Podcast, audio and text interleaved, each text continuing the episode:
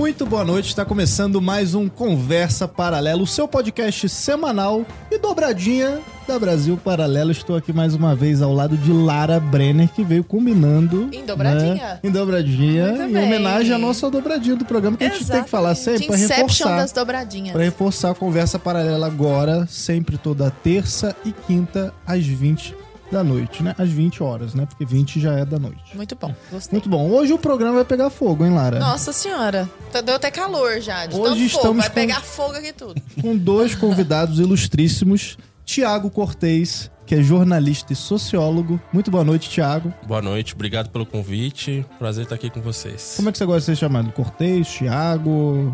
Ou Pode ser Cortez, por causa do trocadilho que a gente faz de Cortez, o Cortez, o É. trocadilho. Muito bom, muito bom.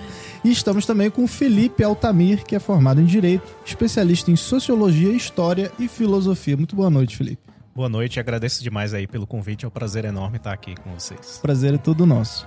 E pessoal, antes da gente começar aqui com esse nosso papo super interessante, já deixa o seu like, já compartilha com seus amigos, né? Porque isso ajuda a divulgar o Conversa Paralela que a gente faz aqui com tanto carinho para todos vocês, membros e não membros, né? O pessoal do YouTube aí que tá acompanhando, né? E o pessoal da plataforma, muito obrigado por ser membro e ajudar a Brasil Paralelo a fazer isso daqui né? A gente continuar produzindo, fazendo todos os nossos programas e os documentários, tudo internamente, por conta do apoio de vocês. E falando em documentário, na próxima quinta-feira agora, já quero avisar que não teremos conversa paralela, porque teremos o quê? A abertura de A Guerra do Imaginário, né? O evento de abertura da Guerra do Imaginário, que é a nossa próxima trilogia falando de quem? De Chesterton, Lewis e Tolkien. E a gente preparou kits exclusivos desses três autores.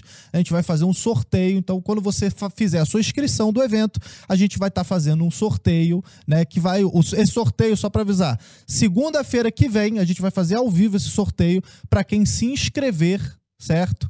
Né, é, nesse evento de abertura. E aí você vai. O que, que tem no sorteio? São caixas, né? Não posso falar o que, que vem nos boxes aí, mas você tem o box do Lewis, o box, box do Chesterton e o box do Tolkien. Umas caixas bonitas de madeira. A produção já mostrou aqui pra gente. Bem legal, tá?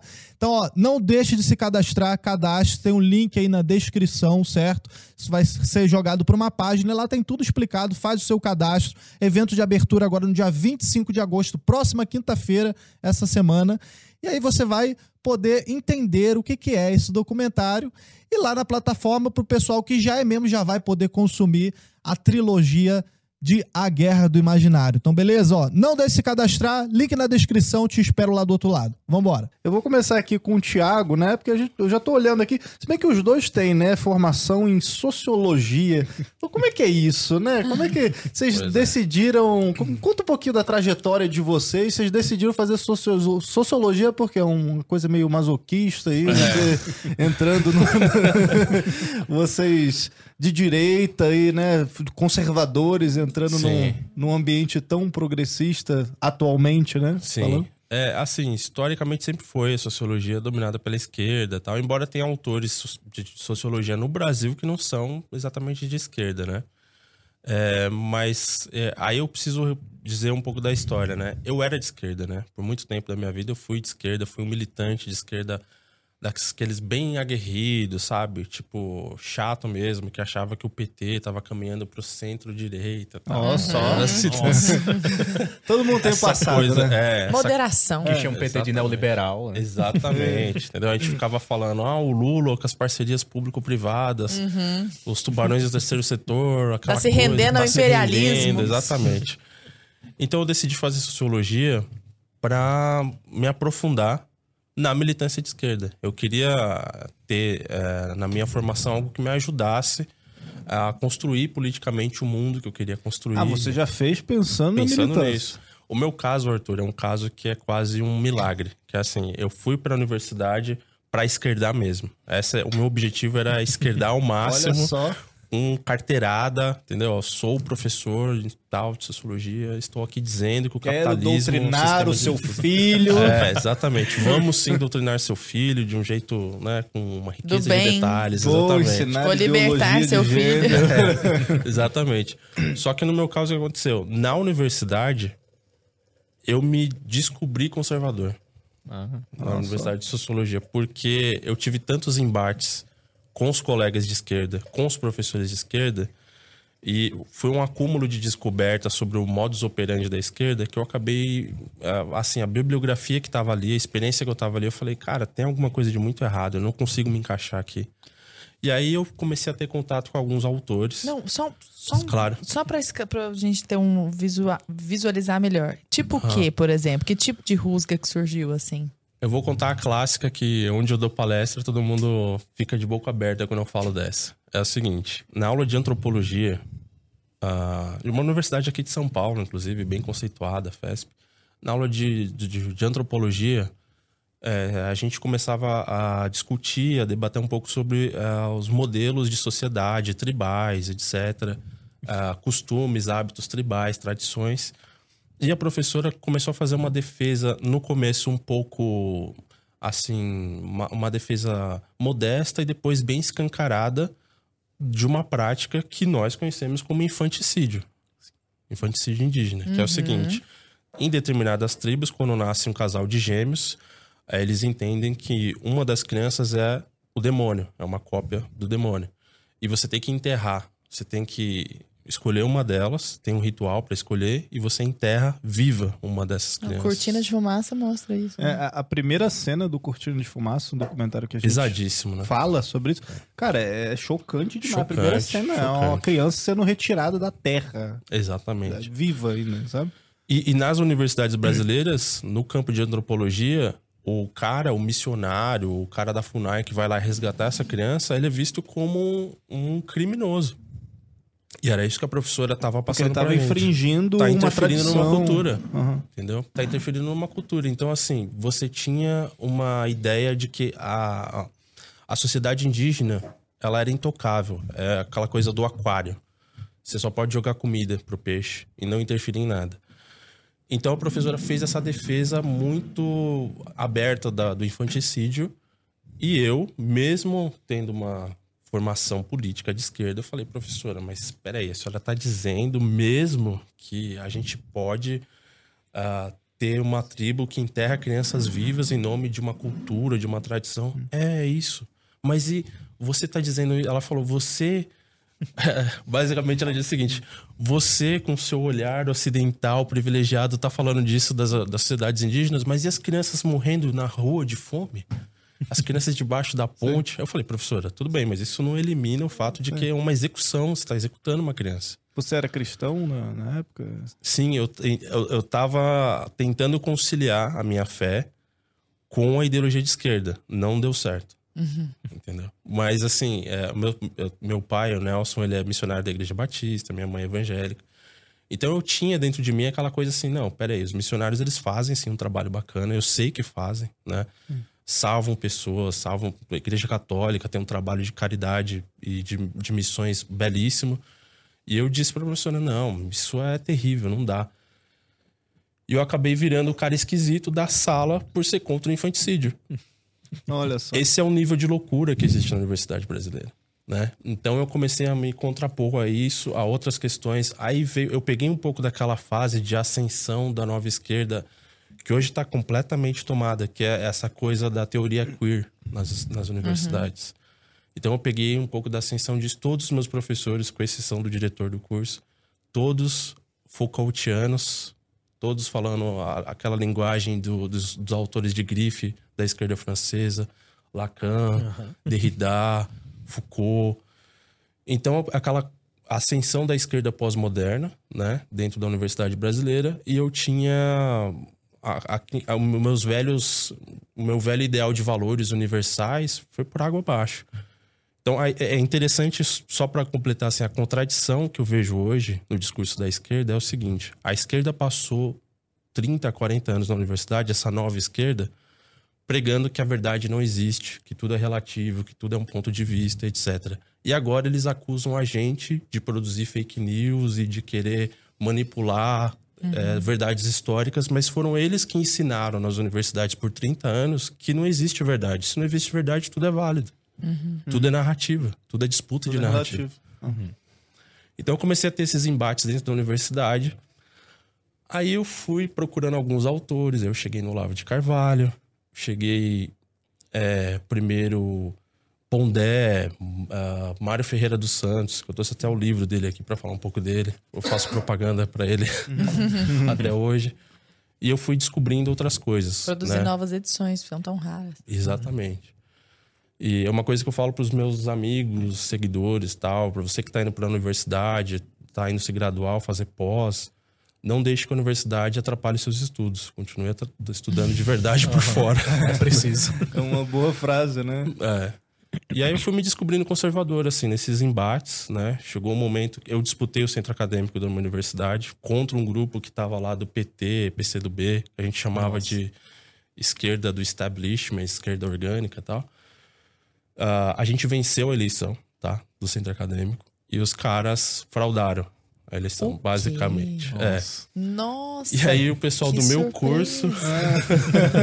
Surprise. O pessoal do meu. Do meu... Alô, Biden. um grande abraço. É.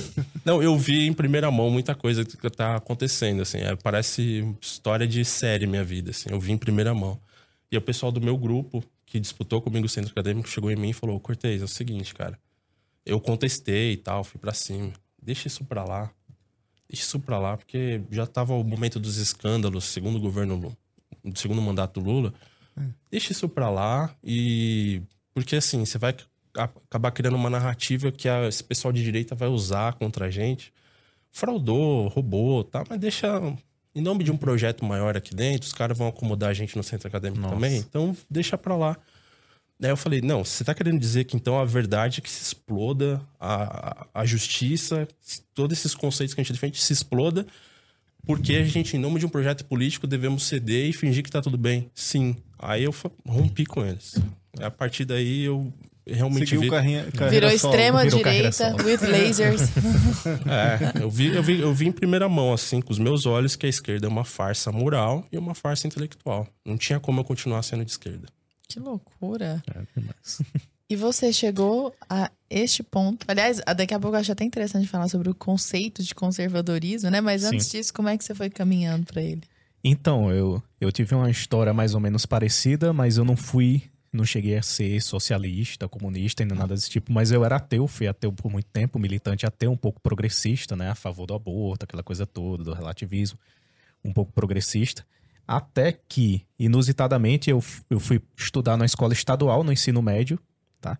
E um amigo meu de infância, que era comunista, convicto, tá? Comunista, participava é, da, da, militância ativa, levava armas pro campo, essa coisa toda. Comunista pro... real, então, Comunista não era no, mesmo. Nutella. Não era Nutella, uhum. era a raiz mesmo.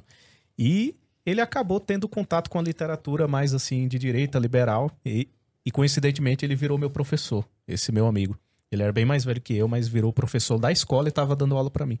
E quando ele virou professor, então, num ambiente lá infestado por professores de esquerda, né, completamente, ele era, um, ele era o único professor de história, geografia e tal, sociologia lá, que dava, que era de direito, li, liberal. E ele começou a empurrar os autores, né, em pé de igualdade, então era uma coisa extraordinária. Era botar lá no quadro, ó, tá aqui, é a escola marxista, a escola inglesa, a escola keynesiana, a escola austríaca, a escola de Chicago botava assim em pé de igualdade todas e ensinava todas direitinho, assim. E, então, a grande maioria dos alunos ali viraram de direita, não porque ele empurrava, favorecia a direita, mas porque ele apresentou todos os autores de todas as escolas em pé de igualdade.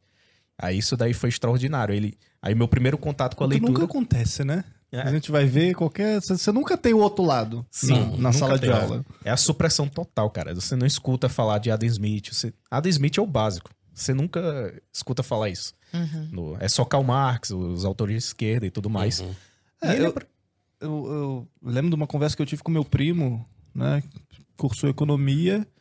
É, e aí eu tava na época, né? Começando a estudar, começando. Porque eu também tive uma transição de esquerdista, né? Eu Você era, tem cara mesmo, Arthur, eu era militante, dizer, mas... É porque, não, quando, quando eu tinha o coque no cabelo, eu tinha mais cara. É, era Thiago aí, troquei, é. aí troquei, aí troquei a foto também, né? Um abraço é. pro João Mena, que me, me, ajudou a tirar aquela foto de anos do meu perfil lá do Instagram, que é quem é raiz aí sabe. João Mena, o fotógrafo. O, o, o outro ah, artista, é, ele trocou minha foto lá, porque já tava com a foto com o rabo de cavalo há um tempão já. era um coque a, de era cavalo. Era o coque, era o coque. Parecia o Thiago York, pô, no, no Instagram. grave. E, a, e a, era grave, era grave. Mas eu gostava dele, né, na época. E. O que eu ia falar? E aí, o meu primo, ele começou a cursar é, economia e tal, e eu tava começando a estudar, né? Fazendo a transição, né? Saindo da esquerda e tal. E aí comecei a olhar Hayek, Mises, aquela coisa toda, escola austríaca. Ele nunca viu escola austríaca na, na faculdade, assim, não, não passava por, por ele, assim, sabe? Uhum. Era tipo Keynes e é isso, sabe? Ele nunca nem ouviu falar, sei lá. Críticos de Keynes dentro da esquerda. É, Achavam que o Keynes entendeu? era reformista. Exato. E aí tu fica, cara, você não tem o contraponto. Janela de Overton fica É. Total. É. É. É, isso que eu ia te falar, porque assim, por exemplo, até você conseguia, dentro da universidade, ser um anarquista, por exemplo. É, eu tive um professor que ele dizia, não, o debate ideológico por excelência se dá entre as pessoas que ah, leram Deus o Estado, do Mikhail Bakunin, e quem leu Marx. E esse conflito sobre internacional socialista, etc. Esse era o, o disso. máximo de É. debate. É. Esse Ué, dentro o- das próprias horizonte de consciência. Agora, vocês dois fazem um trabalho, assim, muito importante no- nas redes sociais, vocês são bem ativos, e vocês falam sobre tudo, né? Vocês pegam notícias aí que estão na mídia, né? E vocês mostram as contradições da mídia, né? do, do- atual jornalismo, as pautas identitárias. Eu quero saber de vocês, vou, vou começar com você, eh, Felipe. Como é que surgiu esse interesse, assim, de, de começar a divulgar? Cara, isso aqui tá errado e, tipo, alguém precisa falar disso aqui. Alguém precisa mostrar que, cara, é igual a gente tava comentando, né? Antes de começar a gravação, sei lá, tem uma manchete lá do, do jornal. Ah, policial mata homem que fazia mulher refém. Aí você fica, cara, não, policial mata bandido. Ou policial salva refém, sabe? Já tem todo Ou então um homem método. mata homem, né? Já, Já dá pra tem pegar o todo aspecto um homem. método, né, Pra poder levar um inconsciente coletivo pra uma determinada narrativa, pra uma ter- determinada conclusão que eles querem que a gente chegue, Sim. né? Como é que com- começou essa história toda? É, inclusive já teve manchete de- dizendo homem branco bem arrumado assalta. Eles estão citando a cor se for branco, sabe? É bizarro. Mas tudo isso começou a partir ma- mais ou menos de- do ensino médio mesmo, com, com esse professor passou esse contato com, com esses autores. A gente fundou o Grêmio Estudantil Ludwig von Mises no, na escola Nossa estadual. Senhora. Na escola estadual, Ludwig von Mises. espalhava material e tudo mais. A partir daí eu fiquei... Isso que ano, isso aí? Cara, foi 2010 pra Ó, 2011. tudo. Antes, antes do, dos 20 centavos, Sim, antes de tudo isso. Antes de tudo isso, antes de ter qualquer livro do Olavo na prateleira em qualquer livraria. Naquela época a direita era Diogo Mainardi, Uhum. ah, Reinaldo Azevedo. Essa era a direita. Extrema direita, tá? Extrema Aham. direita. Porque direita era o PSDB. né? Era Alckmin. Sim, pode É. crer, pode crer. Esse era o parâmetro. Então, a gente teve, eu tive contato daí com a escola austríaca. O primeiro autor que eu li foi Mises, e daí não parei mais, cara. Fiquei estudando, fiz um, fiz um jejum aí de opinião, só estudando aí por uns quatro anos. Aí, a partir de 2014, que eu comecei a escrever sobre esses assuntos. Escrevia para jornal, portal de notícia, para as redes sociais. E escrevo até hoje aí, tá com as redes sociais sustentando, principalmente no Instagram. E vocês fazem posts em conjunto também, né? Sim, Eu já vi, tem uns bastante. carrosséis muito bonitos lá É. no, do Sim, teu perfil. é. Como é que surgiu Valeu. essa ideia de... Então, no meu caso é o seguinte, eu por muito tempo, depois dessa trajetória toda que a gente discutiu, né, saindo da esquerda, depois de sair da esquerda eu ainda fiquei um tempo naquela coisa assim, não sou de esquerda, mas também não quero ir pra essa galera, assim, eu quero... Esses talvez- loucos É, extremistas. Exatamente. Ser um isentão, assim. Aí depois eu fui vendo que não tinha como, mesmo que eu fosse. Porque as pessoas talvez não se lembrem quem é mais novo, mas assim, ah, nos idos dos anos 2000, lá no começo, a extrema-direita era o FHC. Né? Era, é, a extrema-direita era José Serra. Sim, sim. Eu cheguei a participar de referendo contra a Alcara de Livre Co- Comércio das Américas. A gente- Aliás, vejam o Teatro das Tesouras, que está disponível gratuitamente no YouTube, pra você entender o que é isso. Exatamente. Então não adianta você querer evitar associação com Olavo de Carvalho para não ser visto como extrema direita, por exemplo. Você sendo não sendo de esquerda acabou, você é um fascista. Não, não tem como. E aí eu fui começando a entender essa lógica, estudei ah, algumas coisas, o Jardim das Aflições do Olavo me ajudou bastante nisso. É, e aí eu comecei a escrever, escrever na época pro ah, alguns sites, né? Sites da, que me chamavam para escrever, Gospel Prime, Gospel Minds, escrever algumas coisas por fora. E aí migrei pro Instagram e comecei a produzir esse conteúdo mais é, assim, pegando a notícia do dia e trazendo para pauta. Uma coisa interessante é o seguinte: é, quando eu acho que todos nós aqui fomos de alguma maneira influenciados pelo Olavo uh, e também fomos influenciados por alunos do Olavo, né? Sim. Como que a gente encontrou aqui o nosso amigo Flávio Morgenstern. Uhum.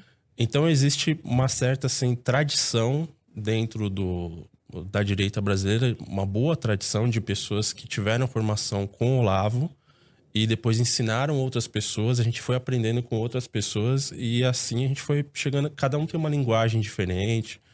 Eu acredito que por causa do Instagram, o formato do Instagram é um pouquinho diferente, a nossa linguagem é um pouco mais pop, diria, é. algo assim. Uhum. Mas somos também frutos do trabalho do professor Olavo. Inegavelmente. É. Agora, vocês dois caminharam e caminham hoje muito em defesa aberta do conservadorismo. Nós já tivemos um baita podcast aqui de horas e mais horas falando da diferença do conservadorismo para o liberalismo. Acho que nem compensa entrar nessa diferença aqui agora, mas antes de nós entrarmos propriamente para os tópicos da pauta, só para a gente partir assim do mesmo ponto, que, como que a gente poderia definir conservadorismo ou pelo menos percebê-lo na prática?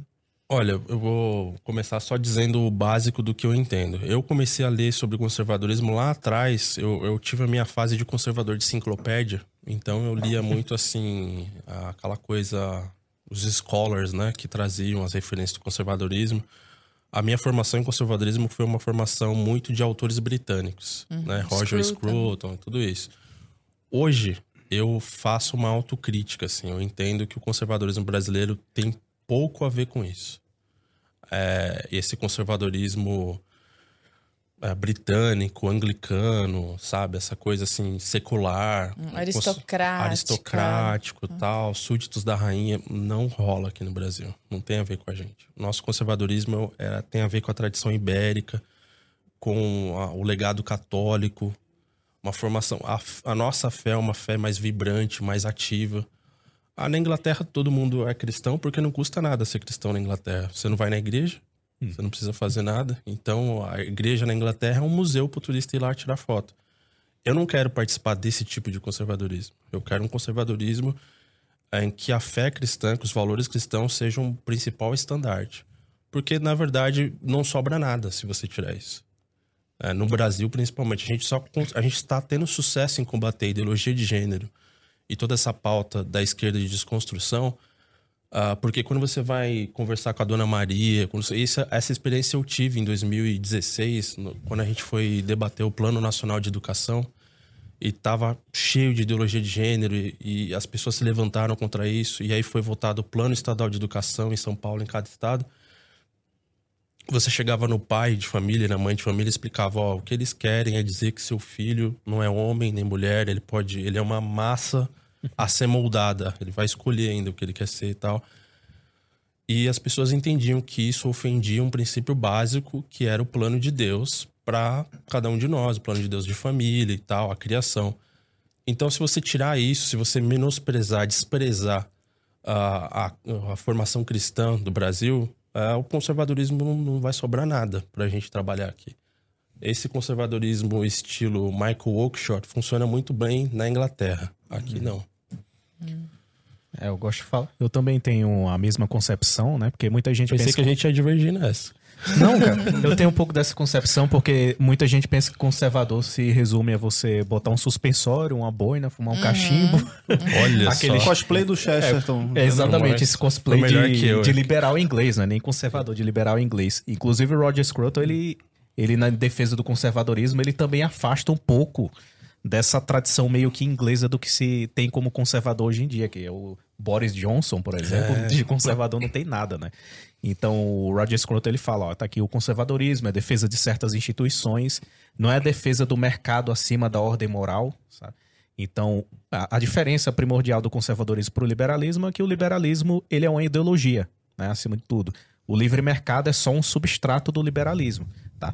E o conservador, ele encara o mercado como uma instituição. É uma instituição socioeconômica muito importante, baseado na cooperação voluntária e tal, das trocas e tal, cooperação social. Sim. E também defende outras instituições, aquelas instituições que foram construídas a partir de uma experiência humana que foi validada, né? Tipo, tem a instituição da família, que é uma instituição nuclear e natural, tem a instituição é, do, do, Estado de Direito, né? O governo limitado, os princípios constitucionais, tipo de coisa, os valores do Ocidente, o mercado como instituição e a moral como uma ordem moral duradoura que está acima de tudo, tá? Essa concepção da justiça natural e tudo mais.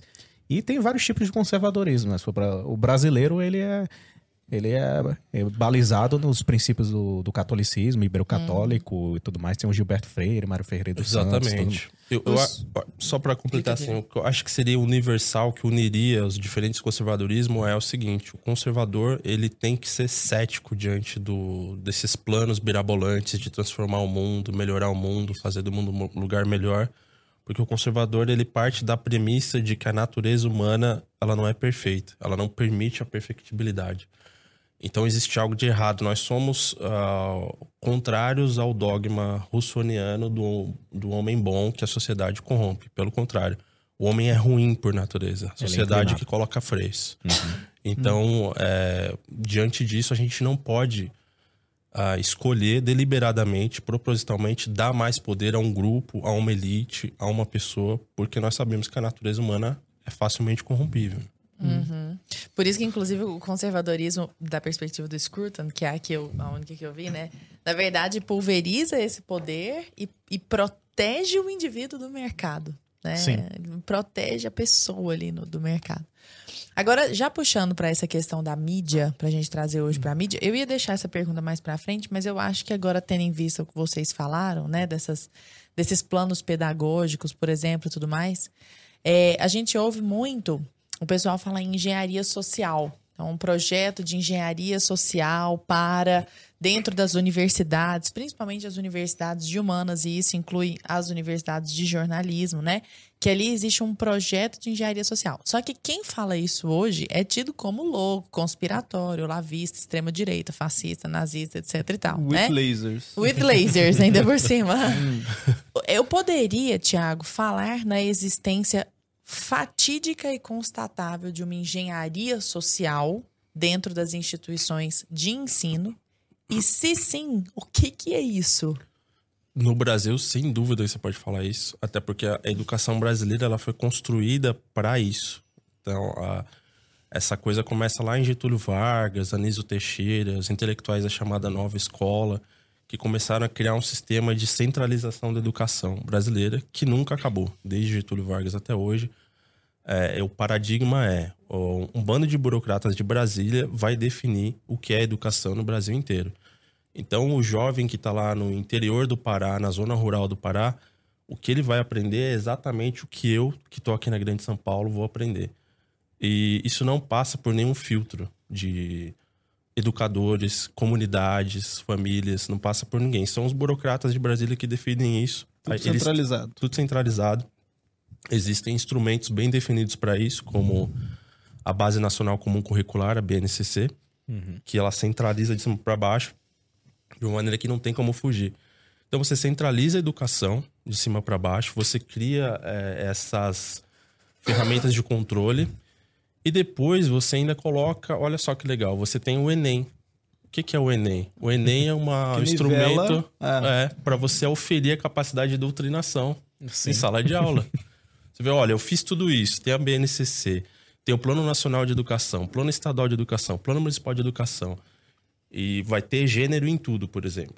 Aí você coloca no Enem, o tema do Enem vai ser o quê? Simone de Beauvoir, para ver Sim. se você aprendeu mesmo. Uhum. Entendeu? Então a educação brasileira é pura engenharia social. É totalmente. A, a... Eu tenho muitas divergências com meus amigos professores e, e, tudo mais, porque assim, na minha concepção, depois de tudo que eu estudei sobre esse assunto, a única solução para a educação no Brasil é fechar o MEC a extinção do Ministério da Educação. Quem que defende? O Pondé. O Pondé também Pondé defende, defende. É. é. nesse nesse ponto ele tem razão. Eu defendo também. o Thomas também, né?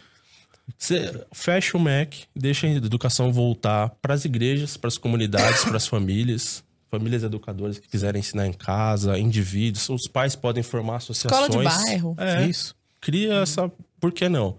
Não, tem que ser escola republicana, Descentraliza, laica, né? É. é, descentralizar mesmo. Isso aqui. Eu acho que eles são contra o homeschooling, principalmente porque eles são contra a descentralização mesmo. Que quando você centraliza a educação e se burocratiza o processo, fica mais fácil uhum. você doutrinar, porque Existe também aquela tática, aquela velha tática do Gramsci que todo mundo é, já está cansado de saber, né? A esquerda se infiltrou nesses meios para formar novas gerações que se tornassem marxistas sem que elas soubessem disso, né? Uhum. Através da naturalidade. Ao invés de tomar o poder de maneira abrupta, vamos nos inserir aqui nos meios educacionais. Então isso é mais fácil quando é central, quando é centralizado, porque você assume os principais postos de poder na educação e, e nas instituições e você simplesmente formaliza ali um currículo nacional completamente marxista, enviesado, e já tem a facilidade do processo, né? Isso. Mas o que, que você acha, por exemplo, é, que falta para a direita começar a ocupar mais esses espaços? Porque, por exemplo, você pegou aí uma crescente do conservadorismo, né? Sim. Principalmente agora depois da eleição do Bolsonaro e tal. E aí você pega a mídia, por exemplo, né?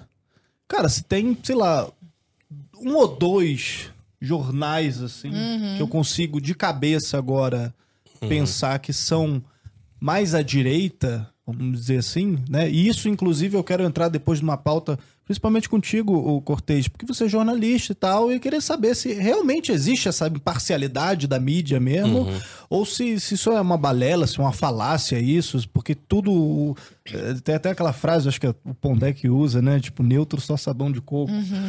Não sei se é o Pondé, acho que é o Karnal que usa essa frase, que eu gosto dessa frase.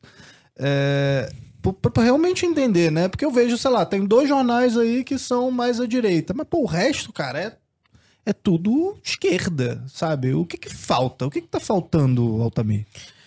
Ah, na minha concepção, falta de que boa parte de direita pare com essa mania de querer ser outsider demais, sabe? É, eu acho que é, isso é até mesmo uma fuga de certas pessoas Do cara da quer, direita. querer ser gravatinha... Isso Borboleta, pô. É... Extravagante, né? É, e, e, também tem um meio que um fetiche, né? Tipo, é. eu não é. quero participar da academia. Eu vou ficar estudando sozinho. Isso. E sozinho isso, na minha bolha. Eu não quero ter é, contato assim, com quem tá lá. Eu, eu concordo nisso. Não é palatável 100%. pro público. Exatamente. Isso. Até, até como autocrítica, assim. Eu acho que é importante passar pelos rituais acadêmicos. Você Sim, se graduar, pós-graduar. Uhum.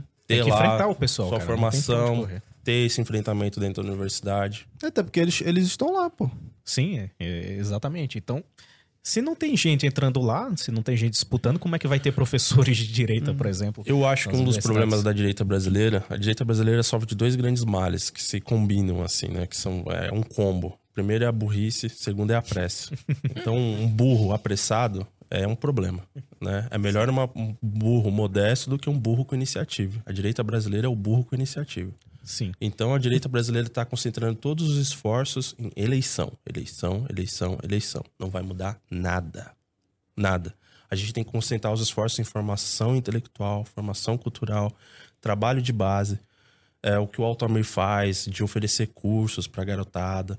Porque a, a, parte mais sensível mudança da, da mentalidade, hoje, mudança né? de mentalidade. Isso. É o que o, o próprio o Olavo dizia, né? Você. A política é consequência da moral e da cultura, e não o contrário. Uhum. A política não vai alterar. Ah, foi o que o Gramsci fez. Exatamente. Então, assim, o que a gente tem hoje no Brasil é uma figura muito rara, que é o conservador que tem pressa. Então, o é. cara, cara quer. É um resolver, paradoxo, é um né? paradoxo. o conservador ele tem que ser pautado pelo princípio de prudência, né? Claro, prudência não significa imobilidade. Significa é. você agir com estratégia e tempo.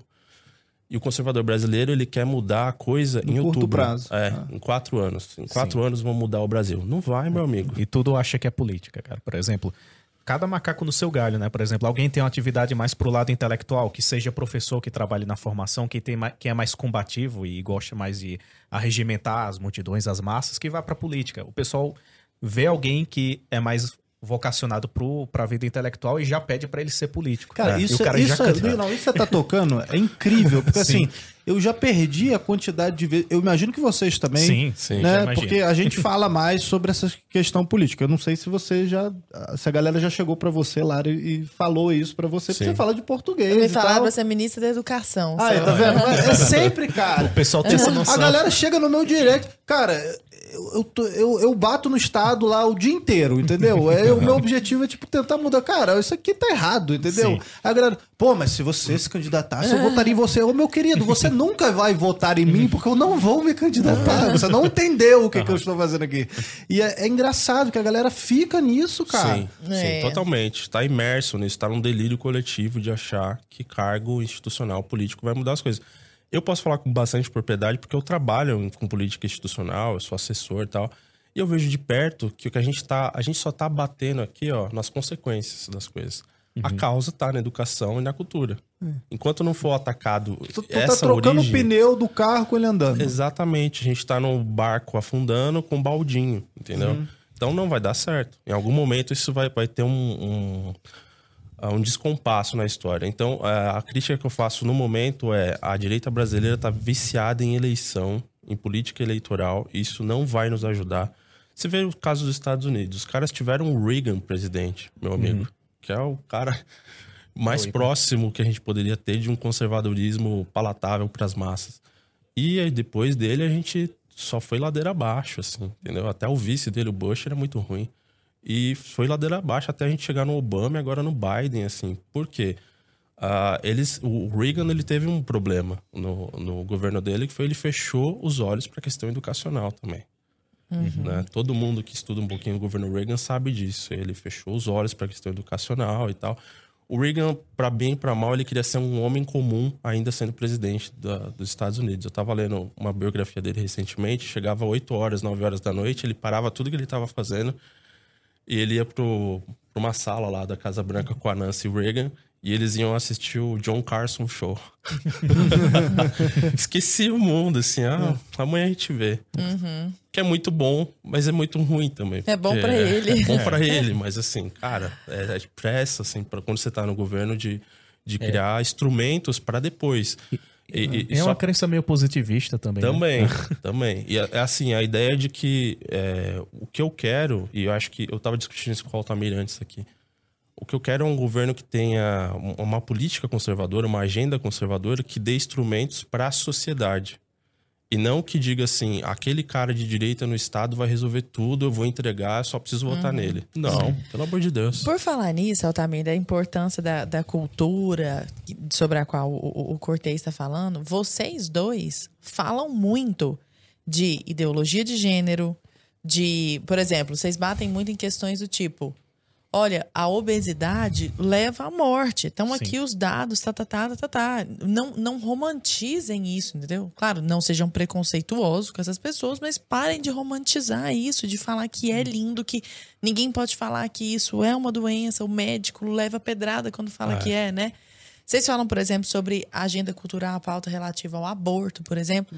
Por que, que vocês escolhem essas questões para abordar? A gente escolhe essas questões porque elas estão afetando diretamente o que a gente vive, né? Por exemplo, ideologia de gênero, linguagem neutra de gênero tá, tá sendo imposta, né? Os homens, né, de maneira curiosa, né, inversa a, a partir da segunda onda do feminismo ali, né, que se preconizou né, as bases da ideologia de gênero com Simone de Beauvoir, principalmente na terceira onda se fortaleceu. Então, ironicamente, o movimento feminista ele pariu a ideologia de gênero e, ironicamente, a ideologia de gênero está massacrando as mulheres. Porque os homens estão ocupando os espaços que as mulheres estavam ocupando. Então, o que a gente vê, e graças à ideologia de gênero, é ignorar completamente a realidade objetiva, Uhum. aquela crença da tábula rasa, né? E o Exatamente. Steven Pinker refutou isso de maneira brilhante no livro dele, Tábula A Tábula rasa, Rasa. negação da- Nossa, da natureza ele, humana. ele contesta essa questão, diz, diz que temos predisposições biológicas, aquela coisa que existe uma realidade Eu objetiva. não combinei com ele sobre falar sobre Steven Pinker, mas eu ia citar ele. aqui. Esse tá, né? Excelente, cara. vocês estão muito ca- casados já aí, ó. Aí tem o Jordan Peterson batendo muito nisso. Sim. Então a gente vê afetando a nossa realidade. Por exemplo, a gente tem essa figura da é, influenciadores que ficam combatendo a gordofobia e a gente vê esses influenciadores basicamente o dia inteiro é, reclamando que o mundo não se adequa à condição de saúde deles que eles consideram como, digamos assim, saudável. Eles negam a realidade, eles negam os dados e eles é, convertem isso em políticas públicas. Eles processam as pessoas que questionam isso. E sabe? ele até ganha um processo. Ganha o processo. A, a- a tal da Thaís Carla, né? O Danilo Cavalcante falou é, sobre o caso dela. Ela processou um monte de gente, cara. Uma- várias pessoas, não por ofensas propriamente ditas, mas por dizer, ó, obesidade é uma doença, tem que cuidar disso. Então, Não, por uma questão técnica, É né? questão Ela processou técnica. nutricionistas, assim. É. E o próprio caso dela, né? é, Enfim, são temas que são muito delicados. É, é claro que a gente tem. a- a- Às vezes fica até. Inclusive aqui pensando, pô, você tem que tomar um cuidado em algumas coisas pra falar. Mas, pô, no caso dela, sei lá, ela teve que fazer um exame. Se eu não me engano, teve duas situações dela. Uma que ela foi pegar um voo, É. sei lá, e ela não conseguiria Não uma poltrona. Aham. ainda aquelas maiores pra poder é, é, se ela acusou o avião de E ser ela culpou o avião é, é, E processou. A, a- a companhia aérea, porque ela não conseguia embarcar no avião. E teve uma outra que ela não conseguiria fazer, eu acho que um exame, não sei se era uma ressonância, alguma coisa assim, porque ela não cabia na cama, na- no aparelho. E aí tiveram que transportar ela, ela teve que fazer num aras. Aí você fica. Aí eu começo a pensar assim, porque. Cara, não é possível que você lendo uma matéria dessa, você não se dê conta, você não comece a pensar no tipo, loucura, cara, né? se você precisa fazer um exame, cara, você pega um hospital, Uhum. eles atendem milhões de pessoas. Aí se você precisa sair do hospital e ir pra um aras, né, fazer um exame num lugar que é que é para cavalo, Uhum. sabe? É porque deve ter alguma coisa Alguma errada coisa aí, tem, cara. né? Exatamente. Entendeu? Como, como assim que não, não, não dá pra fazer o. E aí isso ela começou a processar todo mundo. Então. É, é- é muito complicado essa- essas pautas identitárias a gente tocar nisso. As, as próprias ideo- questão da ideologia de gênero, dos trans nos esportes, a gente trouxe a Ana Paula Henkel aqui. Ela falou e ela explicou, cara, tecnicamente. Ela ficou 20 minutos Sim. assim falando da questão do hormônio, do não sei o que e Mesmo tal. que um homem biológico faça tratamento hormonal, pelo fato de ele ter vivido um período da vida dele como homem biológico, ou com aquele nível de testosterona, ele nunca vai estar no mesmo nível. a própria estrutura A óssea. mulher mesmo nunca vai chegar. É, não tem como. E eu acho engraçado que as, as pautas são defendidas, mas as consequências das pautas nunca são. Uhum. Então, por exemplo, é uma, uma extrema defesa do aborto, mas nunca se fala sobre as consequências do aborto na vida da mulher. Sim. Ninguém nunca mais olha para essa mulher. Vocês fizeram um post falando das, das, das mudanças de gênero e de como existem ativistas absolutamente silenciados que fizeram a mudança de gênero e passaram por problemas psicológicos absurdos. Sim. E voltaram e falaram, cara, não é isso, sabe? Eu, eu me deparei com uma estatística esses dias, eu ainda não, não escrevi sobre isso, mas pretendo. É, um- o índice de suicídio na comunidade trans no mundo é maior do que o índice de suicídio registrado nos campos de concentração. Caramba. Então tem mais trans se matando do que judeus se matavam nos campos Quais de dessas concentração. pautas identitárias que vocês pegam, tirando tudo, todas essas pautas, né, que vocês acabam abordando no perfil de vocês, qual que mais chocou, assim? Qual a notícia que Ah, acho que mais chocou, assim, esse carrossel aí foi. É, que- da- das consequências da- dos mutilados da ideologia de gênero. Sim. né? A gente falou É, um é pouquinho pesadíssimo mesmo, né? os testemunhos das pessoas que passaram por isso. Uma menina de 16 anos, se eu não me engano, que passou por isso. Depois ela se tornou uma ativista para dizer: olha, isso é horrível, só me trouxe consequências ruins. Ela retirou os dois seios dela, tal, fez mudanças. Ah, e é, são assuntos interditos, assim, né? Você não consegue falar sobre isso é, sem que alguém olhe pra você como se fosse um homofóbico, querendo intervir na vida das pessoas. Não é isso. A gente tá, na verdade, querendo alertar sobre consequências Reais. de ideias. entendeu? Reais. Elas não são É. inventadas, entendeu? Eu, eu comecei a abraçar esse combate à pauta identitária por uma questão mais pessoal, assim. Eu, quando eu fui de esquerda e quando eu tive a minha militância de esquerda nessa época que a nova esquerda estava em ascensão, né, na Universidade Brasileira, eu acabei, digamos que contribuindo, assim, né? Eu, fui leitor de Foucault e tal, ah, mas eu comecei a me debater com a questão dos valores universais. Como ah, eu acho que todo mundo, né? Você lidar, por exemplo, com infanticídio indígena. Por mais que para aquela cultura seja um valor importantíssimo. Dane-se, é uma vida, né? Existe uma hierarquia de valores e princípios. Então eu comecei a me debater com essa pauta identitária por isso. Por uma questão, assim, até de dever pessoal. Eu acho que eu, eu tenho pecados a pagar em relação a isso, entendeu? E, e eu vejo que hoje a esquerda entrou em guerra com a identidade. Aquela coisa da esquerda clássica, trabalhista, uh, sindical, de direitos, aquilo é. acabou. Não Isso existe não existe mais. mais. Aquilo parece mais de direita hoje. É. Exatamente. Curiosamente. Curiosamente. Trump defendia mais os trabalhadores do que o, o seu principal opositor. Exatamente. Então você vê que o que sobrou da esquerda hoje é a luta contra a identidade, identidade social, identidade biológica, identidade religiosa. A esquerda ela quer pregar exatamente isso que o Altamir é, disse aqui, a tábula rasa né, o dogma da tábula rasa. É você dizer para um adolescente, para uma criança, que ela é uma folha em branco e que ela pode se, ela pode escrever e apagar a identidade dela a qualquer momento.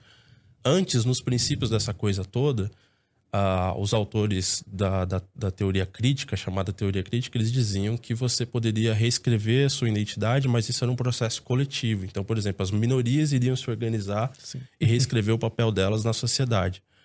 Aí a gente entrou num modo fast food da coisa, que uhum. agora, mais recentemente, né, pessoas como a Judith Butler, elas pregam que não, isso é um processo individual seu. Você troca de identidade com a mesma facilidade que você troca de roupa. Uhum. Sei lá, Demi Lovato falou que ia fazer um show e ia trocar de gênero ao vivo. Sim. Eu falo, gente. Gênero Exatamente. fluido. É. Né? Tem, tem então, teóricos é... aí que dizem que existe tanto gêneros quanto pessoas na Terra. Então. Cara, é, tudo bem, a gente. Nós, nós somos adultos, crescidos, criados, barbudos aqui. Hum. A gente pode lidar com isso, mesmo achando que é uma coisa maluca. E uma criança e um adolescente? Sim. Entendeu? É. Então isso é perverso. Não, e cada vez mais, você tocou no assunto da criança, cada vez mais eles querem reduzir essa questão etária pra até chegar no ponto de uma criança falar: "Ah, eu acho, eu me identifico, eu não sou desse gênero que eu nasci". É. Eu quero, sei lá, trocar. Ah, uhum. pode, beleza, pode Sim. trocar. Só que uma criança ela não pode beber álcool, ela não pode não dirigir, pode votar, não, não, pode votar, não pode não ser pode, presa caso cometa. Não pode, não pode, é, não pode fazer nada, mas trocar de gênero ela pode, Sim. pô. Pode mudar, mutila Aí... ali, corta ali, tá de boa. Sim. Aí entra num ponto muito sensível que muitas pessoas estão sendo é, perseguidas por dizer isso, né? É, o movimento LGBTQI+, não sei o quê, ele é um movimento que é, o Olavo já tinha previsto isso também. Tem um artigo dele chamado 100 anos de pedofilia, que ele escreveu no Diário do Comércio há mais de 15 anos atrás, em que ele previu essa escalada. Você começa dizendo que a coisa é uma doença, que é só um, um desvio é, psiquiátrico, um comportamento anormal, e depois você vai dizer que é só uma maneira diferente de viver a vida. Uhum. E hoje já tem gente dentro do movimento dizendo, né, usando o belíssimo eufemismo de amor intergeracional. É, e você tem autores, é, autores clássicos no, da nova esquerda, é, pessoas que praticaram isso, como a própria Simone de Beauvoir, a, pregando a ideia de liberdade sexual para crianças e adolescentes. É essa a próxima fase que a gente está chegando. Né? A gente tem intelectuais de esquerda progressistas dizendo que nós temos que respeitar a liberdade sexual das crianças. Esse é o ponto, é o próximo passo uhum. desse, de tudo isso que a gente está falando. Aí junta com adultos fantasiados é, Você já ouviu falar do, do age play? O age play é a chave para entender isso. Explica, play... explica pro pessoal de casa o que, que é o age isso. O play é o seguinte: eu, Thiago, tenho 38 anos e eu tô querendo brincar que eu sou adolescente. Regressão. Então, regressão à infância. Então eu tô brincando aqui que eu tenho 13 anos de idade e eu tenho um parceiro, uma parceira, ela vai brincar que ela é o adulto da relação. Nossa. E a gente vai brincar de incesto. Então, é, me... é a minha mãe ou a minha professora, ou o contrário, né? Eu sou o pai, a minha filha, ou minha sobrinha, ou minha aluna, e eu vou brincar que eu sou o adulto da relação dominante e ela é a criança, e a gente vai brincar de incesto. Isso é o age play. Mas isso nem é tão pesado quanto da, da, dos adultos que se vestem de bebês. Porque é, esse aí é, é, é outro é, nome, esse aí. É, isso é regressão à infância por questões emocionais, afetivas, que o cara quer uma zona de conforto, né? Isso. O cara bota uma fralda. Uma fralda, é. uma ele madeira. É mimado, ele é, sei é. lá, alguém envenenar ele. Existem comunidades online em que você tem o cara que quer dizer, ele é o baby e tem o dad, né? Então você encontra o cuidador para você, adulto. E isso geralmente se entrecruza com questões de bondade, assim, de BDSM. Sim, sim. Então é uma criança. É, eu não, eu, eu não que tenho... quer levar uns tapas, assim. É, eu, eu não quero parecer moralista aqui, de, né? Hum. Cada um pratica a sua vida Sendo sexual da adulto? maneira que quiser, É, sendo sim. adulto. Sendo adulto. É, mas eu vejo assim sinais claros, né? Se você vê, ter adultos se fantasiando de crianças para se sentir seguros ou adultos se fantasiando de crianças para atingir o prazer sexual, isso diz alguma coisa sobre a sociedade de hoje, né? Então eu tenho receio sim de que a, a gente tá, esteja no ponto que o Olavo havia previsto. Da agenda escalar até. a agenda escalar até o tal do amor intergeracional. Eu acho que é a próxima porta, né? Eu, eu penso assim, sabe aquele programa do Silvio Santos da porta que vai. O que, que tem aqui e tal? Adivinha agora, amor intergeracional. A próxima porta, zoofilia. É, o artigo do Olavo ele, ele tem sistematizado assim a- como que iria acontecer e como eles iriam culpar, inclusive a Igreja Católica, ah, pelo histórico de pedofilia no Ocidente. A Igreja Católica, onde ela chegou, os pagãos, a- as comunidades primitivas, todo mundo praticava incesto e pedofilia. E onde a cristandade chegou, ela acabou com isso. Ela interditou isso. E o mundo nunca vai perdoar isso. Então, por isso, ficaria na conta da igreja. E o que a gente vê hoje, quando você vai falar de pedofilia, é, mas e os padres? É, isso. Essa é a charada. E é, essa escalada vem com a pauta identitária. Por quê? Porque a criança pode ser o que ela quiser. Se ela pode ser o que ela quiser, ela pode, inclusive, escolher os parceiros sexuais dela. E se ela quiser sair com um cara de 40 anos, tendo 12? O que- Quem é você pra dizer que ela não pode? Inclusive, alguns já falam que, por exemplo, a condição de ser pedófilo é como se fosse uma espécie de orientação sexual, sabe? Como, como É se, quase mais um gênero. isso, como se fosse uma espécie de mais um gênero. E a gente vê isso já na literatura antiga, cara. Firestone, por exemplo, uma feminista famosa. ela- Shulamit Firestone. Isso faz pouco tempo, 1993, ela, Ela, escreveu isso. ela já falava que as crianças elas deveriam ser inseridas na educação sexual na prática através dos pais, sabe? Isso na prática, isso lá antigamente. Então a gente já vê que isso se concretiza e tem base lá atrás, no início do século XX. Cara, isso é, isso é muito perverso. Não tem a ver com esquerda e direita. É uma- algo muito pior que isso. É. Bom, e antes da gente continuar com esse nosso papo aqui interessante, eu queria lembrar. Você gosta do Senhor dos Anéis? Sabe quem é o Hélio Vacari? Você que é mais nerd aí, com certeza tu vai saber que ele é o dublador do Gandalf, certo? E ele que está guiando toda a nossa turma aí, todos os nossos membros, todo mundo que acompanha Brasil Paralelo para o grande evento de estreia aí da Guerra do Imaginário, né? Então a gente trouxe o Gandalf para poder falar de Chesterton, Lewis e Tolkien, tá muito interessante. Ele tá narrando toda essa trilogia, uma coisa bem nostálgica, né? Essa pegada bem geek. Eu sei, eu sei que tem uma galera que gosta aí do Senhor dos Anéis, gosta de Nárnia, gosta de Chesterton. Esse- essa trilogia vai estrear agora no dia 25, próxima quinta-feira, então não deixa de se inscrever no evento, né, nessa noite de abertura da Guerra do Imaginário, que vai ao ar no YouTube, certo? Mas a gente vai, a gente tá é, trazendo várias novidades. A gente está com um sorteio que a gente vai sortear na próxima segunda-feira. Então, para quem se inscrever, tá concorrendo já ao sorteio dos box dos três autores aí, né? Você vai escolher o box de qual autor que você gosta mais e vai concorrer. E pô, um box super bacana, tá muito legal. Você tem as imagens no site aí.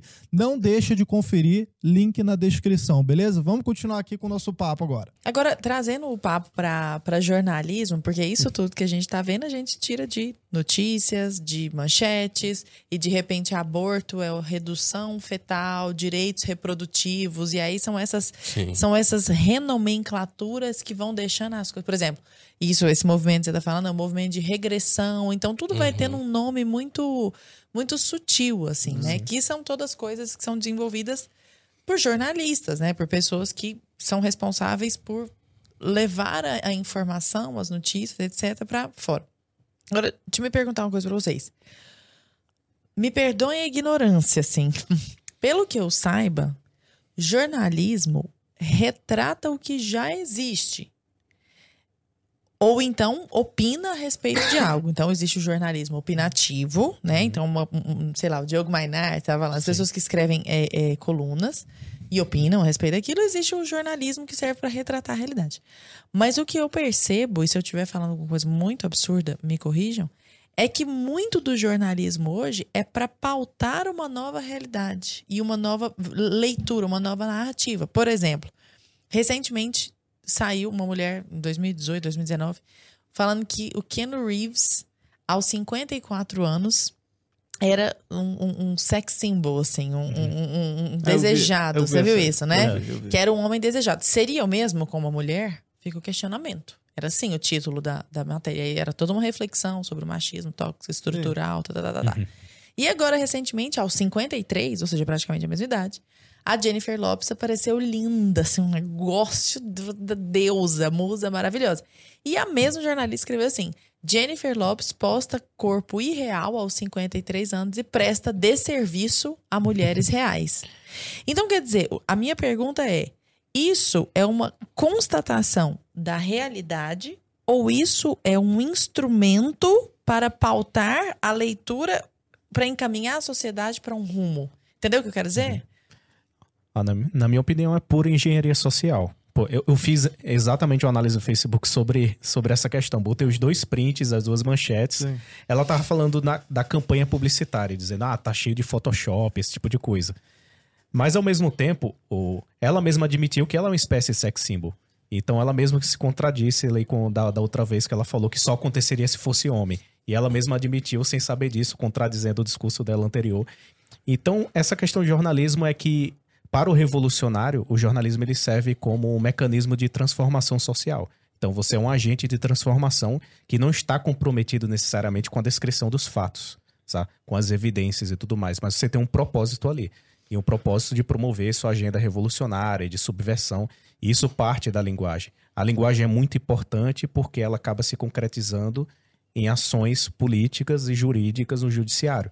É, é que aconteceu antes da, do inquérito das fake news a mídia inteira batendo fake news, querendo monopolizar o conceito de verdade, né, promovendo os checadores de fato. Os checadores de fato erravam, tá? cometiam fake news. Não Várias havia... vezes. Quem fiscalizava os fiscalizadores, né? Não tinha ninguém. Então, eles queriam controlar a verdade, o conceito de verdade, montar um tribunal da verdade. Existe uma lei querendo promover essa questão de punição para fake news. Quem é que define o que é verdadeiro ou não? Então, de tanto se falar em fake news, fake news, problema das fake news, problema milícia digital, e era sempre quem era de direita que era de esquerda era um silêncio uhum. catacumbal, absurdo, né? Não se falava nisso. E acabou que de tanto falar no campo da linguagem, tanto fazer jornalismo, né, engenharia social, promovendo isso no imaginário coletivo, isso se concretizou em uma ação jurídica de fato concreta, com ação policial no Supremo Tribunal Federal pautando isso e perseguindo somente pessoas de direito. É o que a gente fala, começa na linguagem, na cultura, Sim. você uhum. vai colocando esses conceitos para circular na sociedade e daqui a pouco tem consequências políticas e reais e muito graves, né? Sim. E, e assim, no meu caso eu vejo o seguinte, essa questão do jornalismo, né? Eu sou de uma família de jornalistas, meu pai é jornalista, minha mãe, minha irmã. Eu fui, fiz algo pior que a sociologia, mas eu tenho bastante é, eu já trabalhei como jornalista por muitos anos, continuo fazendo trabalho de jornalista e tal. Uh, e eu vejo o seguinte: nas, as faculdades de jornalismo também são uh, extremamente afetadas pela doutrinação de esquerda, claro. É muito difícil quando você fala, por exemplo, em universidades de Nelson Rodrigues, que é um dos maiores jornalistas da história do Brasil, uhum. dramaturgo e uhum. tal. O cara, ele sempre, ele sempre vai. Ah, ele é reacionário. É, é. não. Eu, ou ele fala assim: é, apesar de ser reacionário, ele. É, o cara escrevia bem. escrevia bem, aquelas crônicas, né? Futebolística. Ela escrevia, apesar de ser reacionário, então tem sempre um porém. É, é, igual quando o pessoal fala da BP aqui no Twitter, né? Que tem a galerinha do Twitter, eu morro de rir. Que o pessoal, eles ficam comentando assim, ah. Eles são enviesados, olha lá. Os caras são olavistas, os caras são uhum. não sei o quê, negacionista, revisionista. revisionista. Né? É. Mas o conteúdo é bom, né? tipo, mas, pô, mas os, os filmes são, são bonitos. Bons, os filmes são, pô, os, os, a arte é muito bonita. Tipo, o cara não tem como negar aquele negócio. É, negócio de qualidade. É, muito é. bom, eu rio pra é, a, a, verdade se impõe, né? Não tem jeito. Ou e... então eles são simplesmente enterrados, né? Mário Ferreira. É. Onde você vai ouvir falar de Mário Ferreira é, na faculdade? Eu trouxe até o livrinho aqui do Mário Ferreira para mostrar. Isso aqui deveria ser lido nas faculdades de, de filosofia. É, o Mário Ferreira ele sistematizou toda uma teoria filosófica sobre. Mostra pra câmera aí. Tô... Onde que é a minha tá câmera aqui. aqui? Aqui, ó. Mário Ferreira dos Santos. É, inclusive... É, lê, lê, na ponta, ó. Ah, é. Nossa, aqui. Isso, isso aqui é o Olavo falando do, Olavo, do Mário Ferreira dos Santos. Sim. Então é, é, muito, muito Mário bom. Ferreira dos Santos, guia para o estudo de sua obra. É. Levanta um pouquinho assim, só pra. Opa. Pegou. Isso recomendo muito. Sempre as pessoas perguntam para mim é, referências de, de leitura tal. O Mário Ferreira é alguém que me ajuda bastante. E quando eu estava na universidade, e eu estava ainda na minha militância de esquerda, o que eu percebia, o que eu vejo lá e eu vejo agora é a esquerda está pouco se lixando para a realidade, para a realidade objetiva, para os fatos, para essa coisa que nós chamamos de verdade. A esquerda não se importa com a verdade, a esquerda se importa em conquistar o poder. E isso na universidade você consegue rastrear o início disso, assim. É, historicamente começa com essa galera pós-moderna, começa com Foucault, por exemplo. Quando Foucault ele vai fazer uma arqueologia da história do Ocidente para dizer que o Ocidente é uma máquina de opressão, uma grande prisão a céu aberto, as instituições são todas prisões e tal. Olha só, o Foucault dizia isso, ele seria preso hoje pelo STF por dizer isso, por dizer que as instituições eram todos uhum, mecanismos uhum. de opressão. Uhum. Olha só, gente, passou uhum. a, a, obra do Foucault passou pelo, pelos crivos Foucault das... antidemocrático. Totalmente, um atentado. E ele guiou o Ocidente nesse caminho, a esquerda ocidental nesse caminho. E quais são as instituições que precisam ser derrubadas? Conta aí pra nós. É, os tribunais, o judiciário, a polícia, né? Então o Foucault, ele, é, só para colocar o contexto, o Foucault ele vem dizer que a verdade não existe, basicamente, que tudo é uma narrativa. Ele vai fazer, vai fazer uma arqueologia das narrativas, ele vai mostrar que a sexualidade é uma construção social, etc.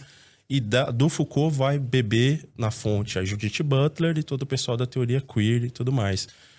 Uh, o jornalismo hoje ele é um espaço de criação de narrativas por causa de pensadores da nova esquerda como Foucault. O Roger Scruton, no livro dele Pensadores Sim. da Nova Esquerda, ele fala um pouquinho sobre a confusão que esse pessoal gerou. A guerra da esquerda é a guerra contra a realidade.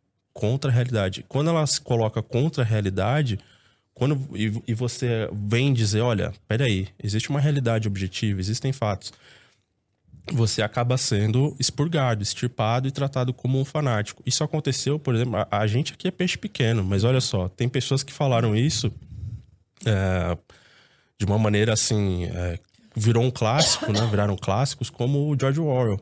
Uhum. O Orwell ele se debateu com as contradições morais da esquerda, né? No, ele era de esquerda. Ele uhum. era de esquerda e, e tem uma biografia dele escrita pelo Christopher Hitchens é, que ele, ele pontua isso. O, o Orwell ele passou a ser. Ele era odiado pela esquerda, porque, assim, embora ele, ele defendia o socialismo, inclusive tem uma coisa engraçada que ele fez uma revisão, eu acho que da obra do Mises. Sério? É, ele fez uma, uma revisão crítica da obra do, ou do Hayek, acho que foi do Hayek. Hayek? É, mais provável Hayek mais provável mais Hayek. E ele fez, olha, ah, embora o professor Hayek tenha acertado na tensão entre igualdade e liberdade e tal, Nossa. mas eu continuo sendo de esquerda. Sim. Tipo assim. o, Não, e é um, pô, um baita livro, cara. É e demais, ele, ele, ele mostra ali, tipo, as mazelas ali do, do comunismo sim, mesmo. Ele exatamente. mostra como, tipo, você chegar num estado tirânico ali sim. e o, o, suprime o todas as liberdades individuais. Exatamente. E o cara não precisa ser de direita pra sacar ele, isso ele ali. Ele tava tentando, o que eu vejo no Orwell, sinceramente, assim, as pessoas de direita não gostam quando eu falo isso. O Orwell era um cara de esquerda tentando salvar a esquerda, intelectualmente e moralmente falando. Uhum. Só que a esquerda não queria a fórmula do Orwell, que a fórmula do Orwell exige respeito à verdade e aos fatos. Isso acaba com a esquerda. O Orwell, Sim. nesse ponto, ele era idealista e um uhum. pouco ingênuo, entendeu? Uhum. Então, quando os stalinistas na Inglaterra começaram a expurgar ele, foi porque eles viram isso. Falou, ó, Orwell, se você for por esse caminho de ver o que o camarada Stalin tá fazendo de errado, cara, a gente vai, vai se ferrar. entendeu? Então, a esquerda, ela é intolerante à realidade. Assim como tem pessoas intolerantes à lactose, a esquerda é intolerante à realidade. Que loucura. Eu né? fiz uma digressão muito grande aí.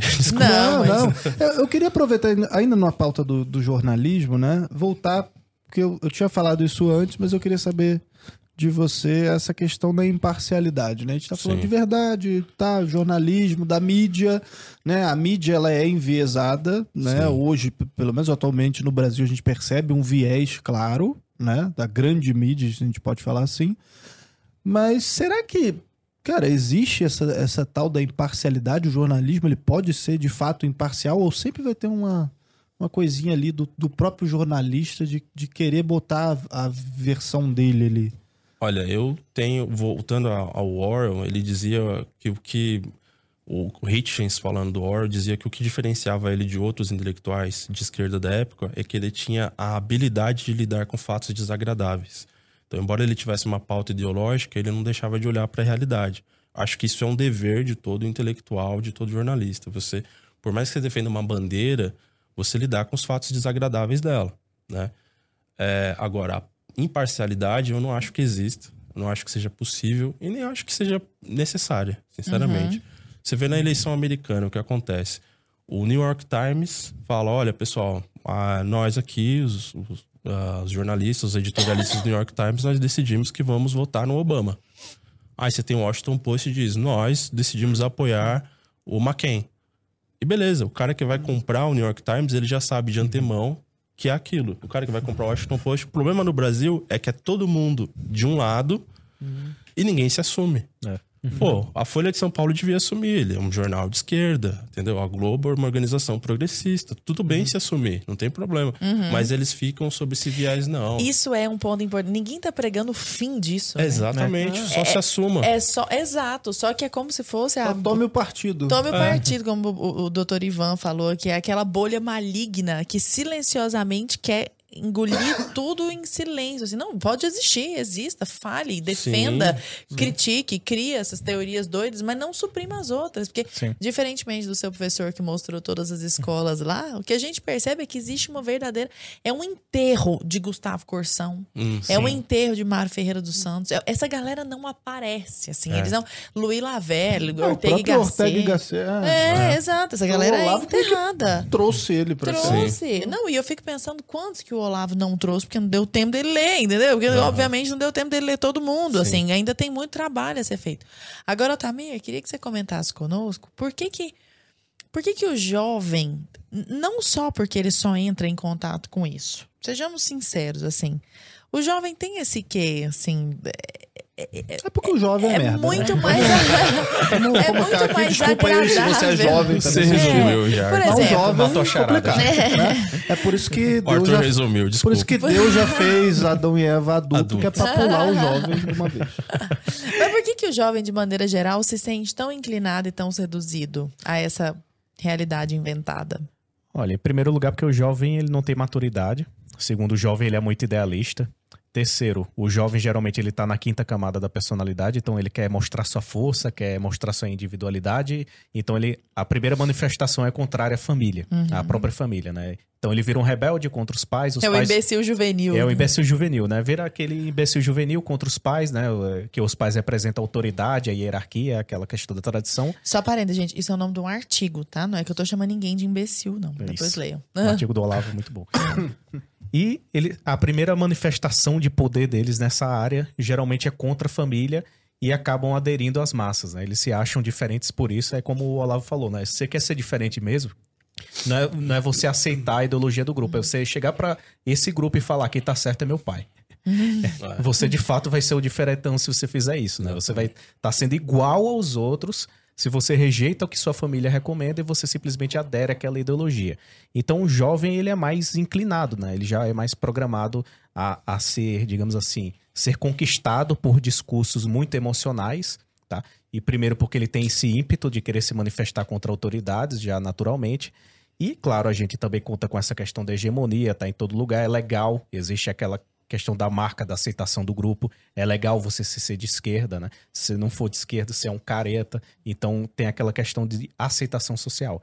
Então isso vira muito um afrodisíaco para o jovem. Uhum. Tanto é que quem é conservador hoje em dia geralmente é conservador depois dos 25, depois dos uhum. 30 ali. Envelhece e vai naturalmente se tornando mais conservador. Né? As aí... contas começam a chegar. Ah, exatamente. Boletos, você a realidade.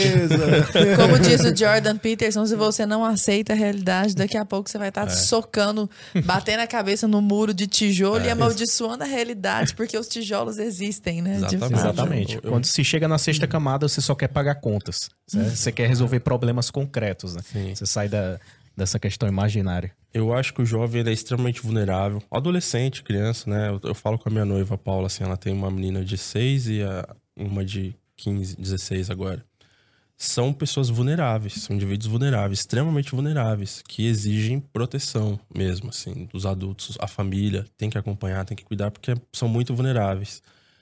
E é, o jovem, assim, uh, o que o Altamir falou, tem todo sentido, que o Jordan Peterson também fala isso, uh, o Nelson Rodrigues falava muito isso. A grande mentira sobre o jovem na modernidade é a ideia de que o jovem quer liberdade, que o jovem busca liberdade, que o jovem está interessado em liberdade. Mentira, mentira. O jovem quer pertencer.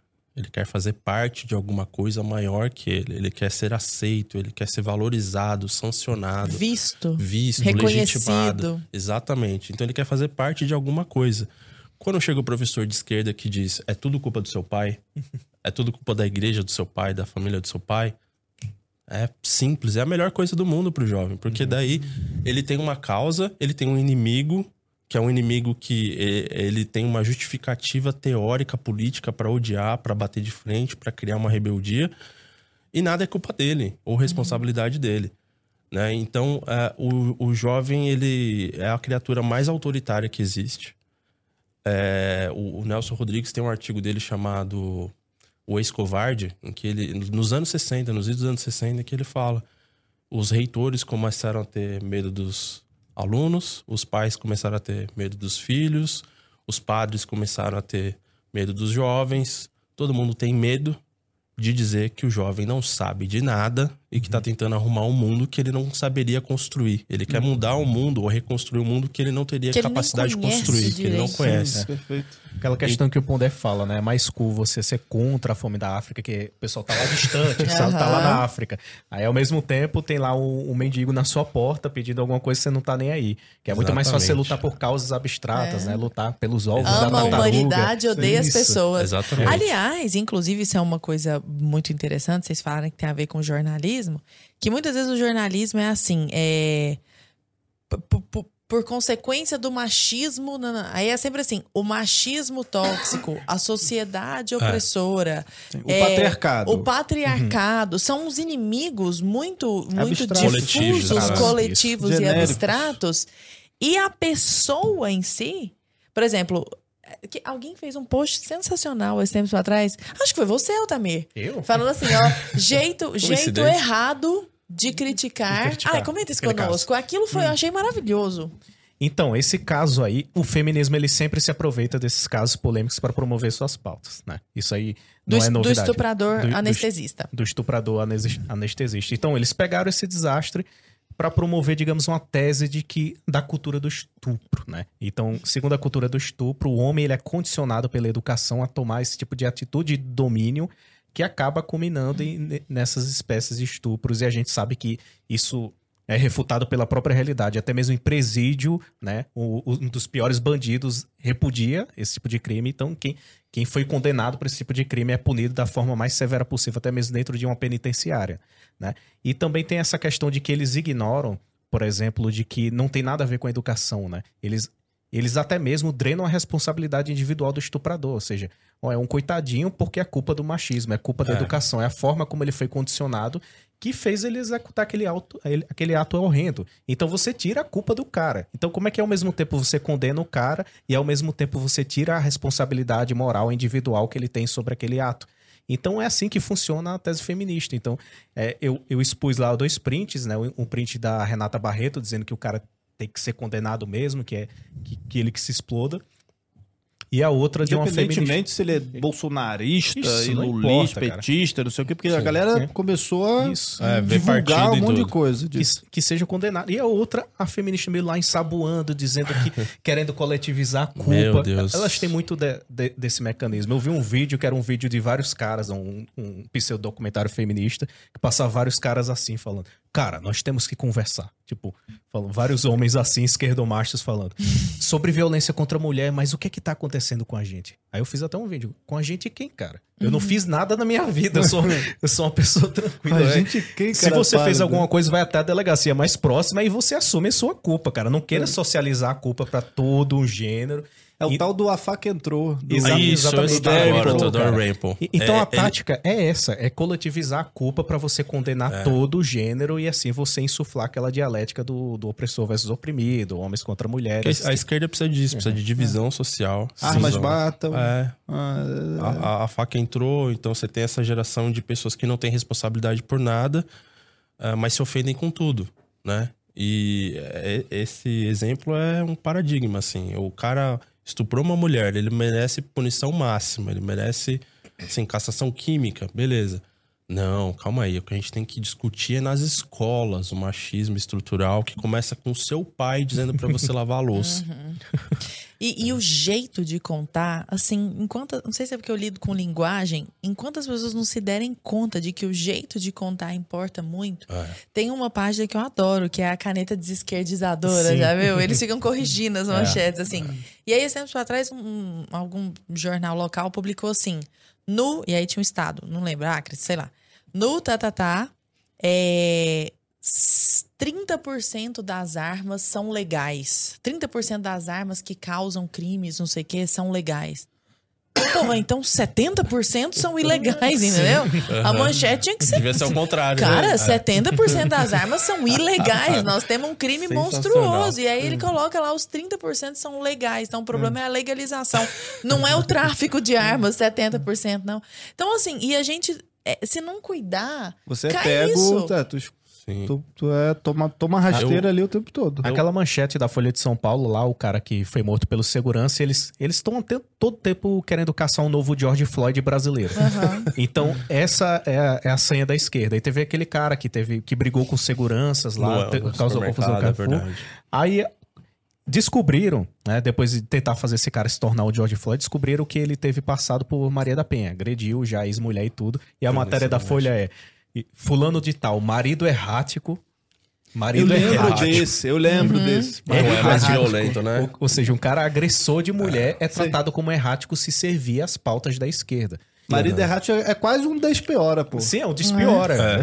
É, é verdade. Marido errático. Gente, que dia que a palavra errático já foi usada uhum. numa manchete. É, exato, nunca. Miriam Leitão, por exemplo, falando: ah, a gasolina baixou, tá baixando só no Brasil, mas isso é um problema porque os ricões podem abastecer mais. É, que coisa. Ela falou isso ao vivo na Globo News. É. Então, você é, vê que é uma. Diga, pode falar. Eu, eu acho assim, a gente tem que pensar numa coisa, que até essa questão que você falou da, do preço da gasolina, tal, cenário econômico, uhum. é muito interessante, porque assim, é, a gente vê aqui na América Latina as consequências práticas da agenda de esquerda socialista. Uhum. Fome, destruição, pobreza. A própria Argentina aqui do Argentina lado. Argentina aqui do lado, Venezuela. A gente fica pensando, ah, que fase a gente vai estar daqui a quatro anos? Argentina, Venezuela, a gente fica brincando, né? Com essas... uhum. E assim, pro esquerdista, isso não importa. Eu, eu, eu mesmo me policio muitas vezes assim, de falar, poxa, mas olha só, é, eu tô mostrando aqui os dados é, que mostram que o socialismo, a aplicação das ideias socialistas na economia vão necessariamente levar à fome. O von Mises escreveu, acho que em 1920, os erros no cálculo econômico, uhum. por aí. E ele demonstrou empiricamente, cientificamente, que não dá para você controlar a economia, tabelar preço, etc, etc é, não tem mais o que ensinar para a esquerda para mostrar que o socialismo não funciona. A questão é realmente mau caráter de uma parte e de outra parte, porque eles realmente, em nome de uma utopia de um mundo melhor, eles estão uh, ignorando o fato de que a causa leva à consequência. Então é aquela coisa, as premissas têm que conversar com as conclusões. E, eles fazem um interdito nessa história e eu aprendi isso lendo um, eh, dessa linguagem da esquerda que você falou, a questão da linguagem é muito importante realmente. Eu, no fim da faculdade ali, eu li um livro chamado Imposturas Intelectuais, do Alan Sokal e o Jan Brickman, que são dois caras de esquerda. E eles estavam apavorados com o baixo nível intelectual da esquerda americana. E eles fizeram um teste.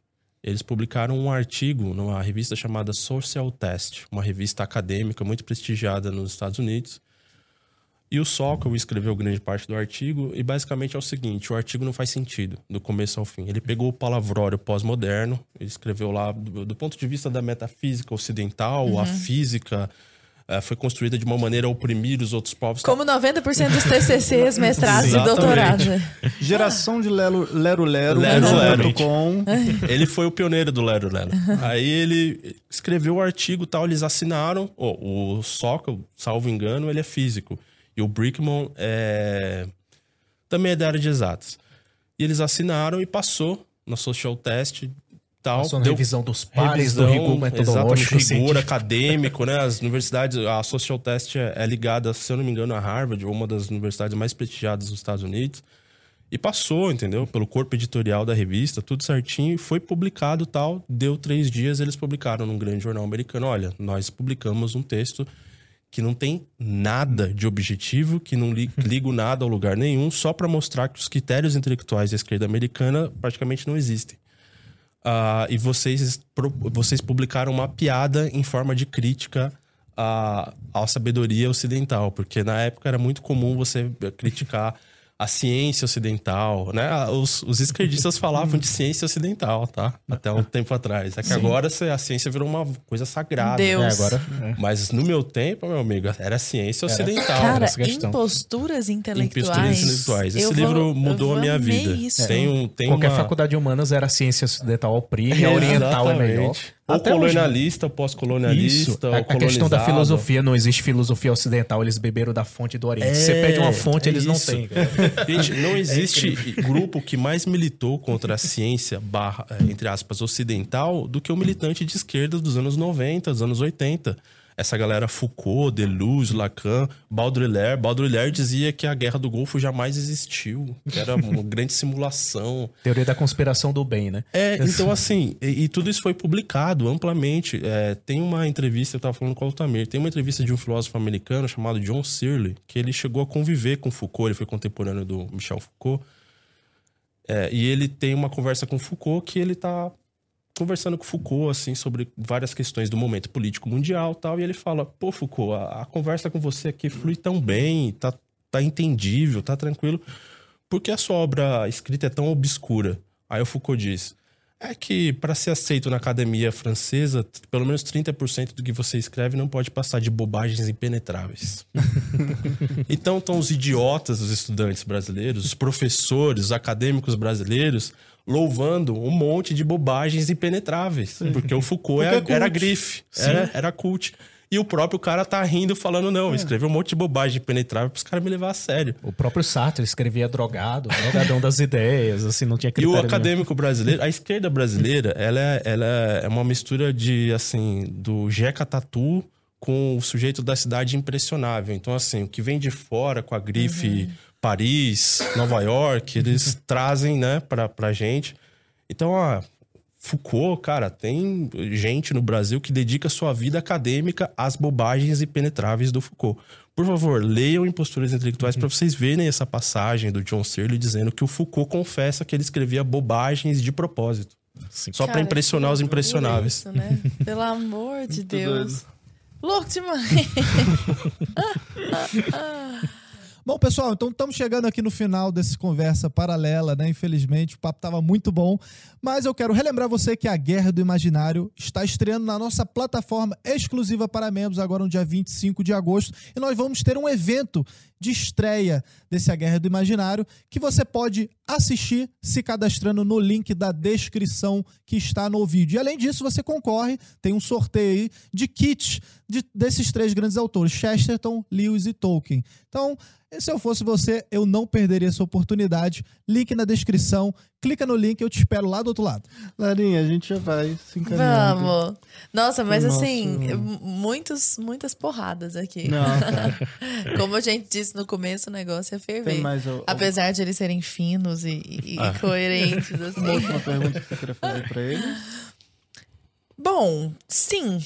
É, o Altamir disse muito bem, deixa eu formular a pergunta aí. o Altamir disse muito bem que um problema muito grande do, pensar, do pensador conservador brasileiro é que ele, por alguma vaidade, e sou eu que estou colocando as minhas palavras, ele quer ser outsider, uhum. porque ele quer ser aquele que vai estudar sozinho, que não vai se dobrar a essas. Tá, tá, tá, tá, tá. Só que são muitas pessoas que são assim hoje. E, e eu tenho a impressão de que essas pessoas estão, se não despertando, é, pelo menos aprendendo, despertando algo que já tinham ou mudando de ideia, como aconteceu com você, né? E eu acho que esse movimento tem acontecido. O que, que você diria para essas pessoas, o Altamir? Olha, eu diria para tomar coragem, não fugir da academia, assumir aquilo que você quer. É, muita gente já entra na faculdade me perguntando assim, já, ah, eu entrei para história, o que eu devo fazer? Eu tenho, eu tenho medo da doutrinação, eu tenho medo da hegemonia. Uhum. Se você tiver medo, você não vai mudar nunca esse parâmetro, sabe? Então, não tenha medo, você passou em qualquer faculdade de humanas, curso de humanas, vai em frente, em frente você vai sair inteiro, desde que você estude bem direitinho. Estude os dois lados, se prepare. Porque ao mesmo tempo que houve essa crescente da direita, também está se criando uma bolha de direitista que só lê direitista, É. Uhum. não lê os outros autores. Então é importante que você leia tudo, tenha contato com todos os autores possíveis e aqueles que são suprimidos da academia. E assim você vai virar um profissional excepcional, seja na área que você quer atuar. Se você quer ser professor, isso vai ser maravilhoso, que você vai formar novas gerações, também você vai contribuir com isso. E a questão é, é aquela contra-guerra, sabe? Uhum. Então, se tem a guerra cultural lá da questão do, do marxismo cultural, eles ocuparam espaço, então a gente tem que reagir de certa forma. Então, cada macaco do seu galho, se é vocacionado para essa função e você tem que passar por isso em frente, sem medo nenhum. Vai em frente, não, não, não tenha medo da hegemonia. Um dia ela vai acabar se todo mundo fizer o que tem que fazer. Você falou que fez quatro anos de jejum intelectual, né? Sim. Você ficou caladinho e estudando ali, não ficou vomitando ali o tempo inteiro, né? Você acha Exatamente. que isso é importante? Esse Nossa, é muito importante, muito importante. Tem, tem muita gente que, que já começa a estudar e no primeiro ano já começa a falar sobre o que está Ah. estudando e se colocar como autoridade. Isso aí é um perigo enorme, porque O Alexandre Gera- de Moraes fala isso, viu? Sim, com certeza. com certeza. Porque com o esquerdista mesmo, macaco velho da academia, essa pessoa fica em pedaços. tá? Não se não, não vá subestimar, não. Não vá é, subestimar o pessoal da esquerda que tá lá na academia, principalmente esses caras com mestrado, doutorado, que eles vão te arrebentar na porrada, né? Metaforicamente falando, se você não se preparar de fato. Então, é melhor se fazer aquilo que o Olavo recomenda, né? O jejum de opinião. Você fica lá enclausurado, estudando na sua, desde as bases e tudo mais, você vai ter toda a preparação para lidar com esse tipo de combate aí. Excelente. Muito Eu, bom. eu, eu só complemento dizendo o seguinte: o, o próprio Arthur tem, tem colocado isso também. É você ter a dimensão do indivíduo sempre, a dimensão da sua individualidade, sempre colocar assim como algo a ser protegido. Acho que no Brasil de hoje, o mais importante é você manter a sua sanidade mental em dia, você con- construir algum bolsão de sanidade mental ao seu redor. Né? Então, por exemplo, tem pessoas que me ajudam, que me apresentam a autores, a coisas que me ajudam muito. Né? A Paula me apresentou o José Maria Escrivá, por exemplo. Poxa, sensacional. Paula, quem é Paula? Já te adoro. Minha noiva. Nossa, noiva. Ela tá ali, bonitinha. Princesa. Arrasou na apresentação. E a gente acaba construindo esses pequenos pelotões de resistência, entendeu? Então, às vezes é mais importante você ter um cursinho de formação cultural, uma associação de, de- que você consiga trabalhar com os pais e mães, explicando o que que é essa agenda de gênero, Grupos Do- de estudo grupos também. de estudo, Importante. do que eleição. Então, pelo amor de Deus, esqueçam eleição, entendeu? Vamos focar na formação cultural, intelectual e não apostar todas as fichas. Eu, eu claro, assim, eu digo esqueçam eleições como eu tô fazendo aqui uma, um uma blag, né? Mas é, não coloquem todas as fichas nisso, né? E você tem que começar a se pôr onde você tá, na sua universidade, no seu local de trabalho, aquilo que o Nelson Rodrigues chama de do ex-covarde. Né? Nesse artigo ele diz: dói você deixar de ser covarde, dói, é um sofrimento, custa caro. Você, eu, por exemplo, saí da universidade e com toda essa minha trajetória eu perdi metade dos meus amigos. As bandas que eu ouvia, os lugares que eu ia, tudo estava ligado a, a esse meu mundo de esquerda. Eu perdi tudo, dói isso, entendeu? É, mas você tem que virar indivíduo, né? Cortega forjar Gasset, ali o- forjar a sua individualidade. Então você tem que se impor. É, eu ainda vou escrever um livro de- de- sobre ser um mais covarde. Essa ideia é a sua bio, inclusive. É, né? covarde. Muito legal, gente. Eu queria agradecer, eu e a Lara, aqui, né, a agradeço muito. presença de vocês. Primeiro, como é que a gente acha vocês nas redes sociais? É, Onde é que vocês eu- estão mais ativos? Eu sou uma pessoa muito cortês, mas no Instagram o meu arroba é o Descortês. E Ah, é justamente por causa dessa piada. é, exatamente. Ah, muito bom, muito bom. E no Twitter sou Descortês. Muito bom.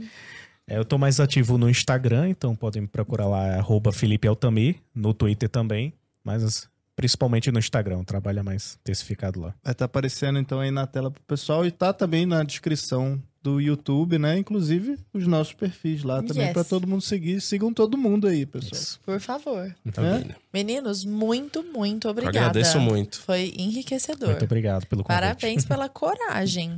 Obrigado. De- A gente agradece, acompanha há muito tempo aqui o trabalho de vocês Sim. e parabéns. Acompanho lá desde o início. Parabéns pelo trabalho e muito obrigado pelo convite. Obrigada, a gente que agradece e até a próxima. Próximo.